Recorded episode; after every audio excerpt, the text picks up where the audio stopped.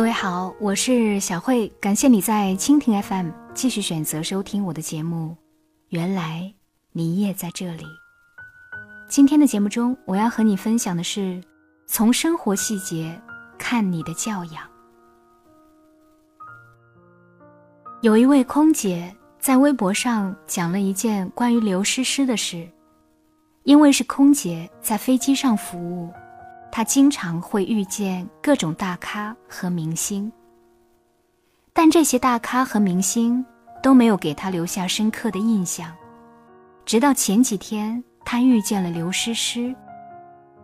那一天，刘诗诗坐的是头等舱，飞机落地之后，他去整理头等舱时，赫然发现，刘诗诗座位上的被子竟然叠得整整齐齐。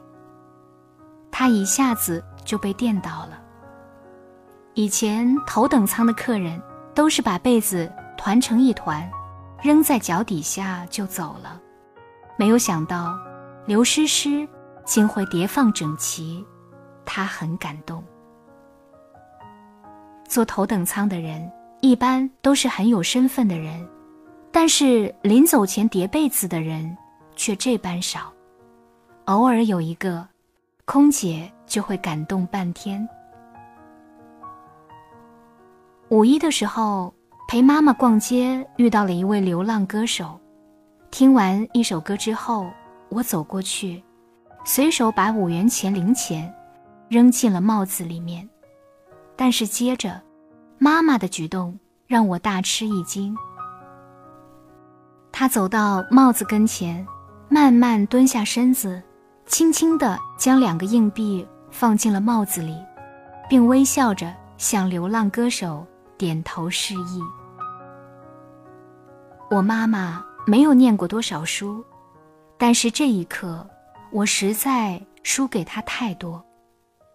对比这几件事，我想起了白岩松的一句话：“一个人有没有文化，并非看他的学历有多高。”有学历的人不一定有文化，没学历的人不一定没有文化。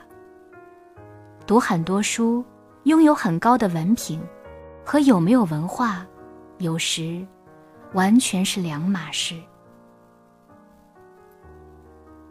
吴小贤讲过一个感人的故事：一次，他跟着老总去谈业务，午餐时便在酒店点了一桌菜。吃饭中途，服务生端上了一道特色菜，老总礼貌地说：“谢谢，我们不需要菜了。”服务生解释说：“这道菜是免费送的。”老总依然笑着回答：“免费的我们也不要了，吃不了很浪费。”饭后，老总将吃剩的菜打了包。回公司途中，他将车子开得很慢，好像在打量什么。吴小贤正在纳闷的时候，老总把车停了下来，拿起打包的食物，下车走到一位乞丐跟前，双手递了过去。什么是文化？这就是文化，文化就是根植于内心的修养。人民日报上有这样一个故事：周末，侄儿跟着一位华人去澳大利亚雪梨海域捕鱼，每撒下一网，总有收获。可每次网拉上来后，那位华人总要挑选一番，然后将其中大部分虾蟹扔回大海。他侄儿不解：好不容易打上来，为什么要扔下去？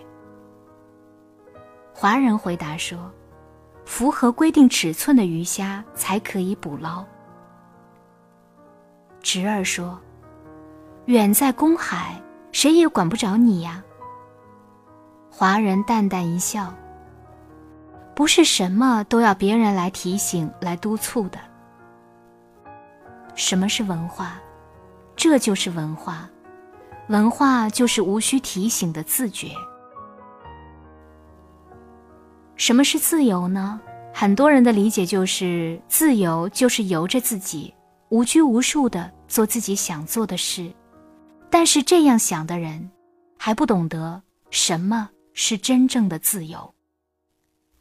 美籍华人作家琳达写过一本《历史深处的忧虑》，这本书呈现了一个事实：美国既是世界上最自由的国家，同时也是世界上。最不自由的国家。有一次，他陪中国朋友游览美国大峡谷，朋友拿起可乐罐儿，就想扔进大峡谷。这么深的峡谷，不干点什么多可惜啊！琳达吓了一跳，赶紧制止：“这是违法的。”世界上最自由的美国。其实处处充满了不自由，在大街上拿着打开的酒瓶是违法的，孩子哭闹，家长上去就是一巴掌，是违法的，连在办公室讲黄段子，也是违法的。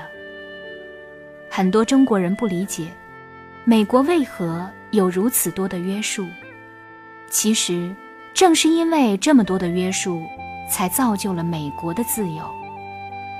哲学家穆勒说：“约束是自由之母，个人的自由，需以不侵犯他人的自由为自由。什么是文化？这就是文化。文化就是以约束为前提的自由。曾经有一位智者，他教导他的弟子，打碎了玻璃制品。”要把碎片装入垃圾袋，并用笔在上面写着：“里面是玻璃碎片，危险。”这样捡垃圾的人就不会划伤手指，喝饮料之后的矿泉水瓶子也倒空拧紧，这样方便废品回收者的收集。你问我什么是文化？这就是文化。文化。就是为别人着想的善良。上厕所的时候要想到下一个上厕所的人，扔垃圾的时候要想到下一个收垃圾的人。无论做什么事，都要想到下一个人。戏剧家夏衍临终之前痛得十分难受，秘书说：“我去叫大夫。”正在他开门欲出时，夏衍睁开眼睛，艰难地说了一句：“不是叫，是请。”随后昏迷过去，再也没有醒来。不是叫，是请。夏老改动一个字，却感动了一幢楼。梁启超怎么去世的？你知道吗？他死于当年协和医院的医疗事故。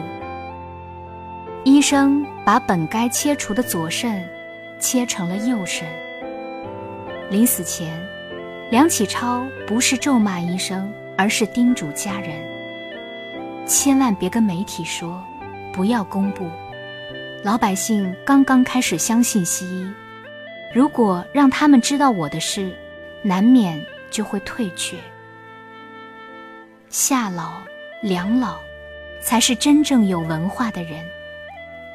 一个真正的文化人，应具备四种素养：无需提醒的自觉，以约束为前提的自由，为别人着想的善良。